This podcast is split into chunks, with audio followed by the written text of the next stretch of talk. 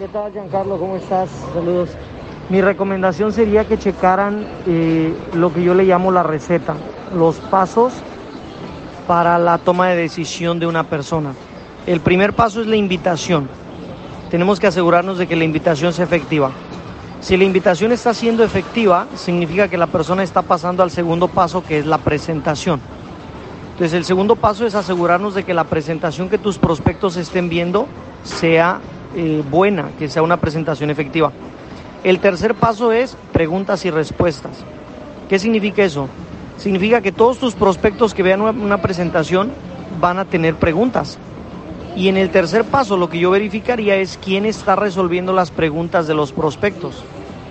La persona tiene que tener el conocimiento y tiene que ser bueno resolviendo dudas.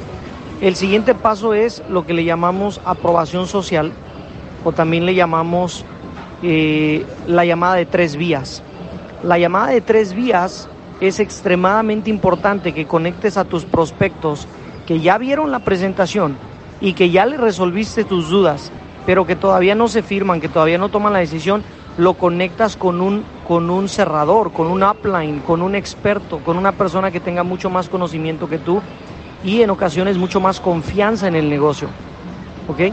Y verificaría esos pasos. Lo que normalmente sucede es que de cada 100 personas que tú invitas, en el paso número uno es la invitación, deberían pasar por lo menos 70 a la presentación. Y de esas 70 personas deberían pasar como mínimo 50 a las preguntas y respuestas. Y de las preguntas y respuestas deberían pasar unos 25 o 30 a la llamada de tres vías. Si tú logras eso, eso significa que de 25 o 30 personas deberías firmar por lo menos unos 8 a 10. Entonces, basado en esto que te acabo de explicar, ahora la pregunta es cuántas personas están invitando. Porque si en el paso número uno me dice la persona, bueno, es que yo invité a 8 personas, pues de pronto y no es suficiente gente para sacar un promedio de cuántos deberían firmarse. Porque de 8 personas tal vez pasan cinco a la presentación, de los cuales solamente tres están más o menos interesados y pasan a preguntas y respuestas. Y de preguntas y respuestas logras pasar uno o dos al, al seguimiento con la llamada de tres vías.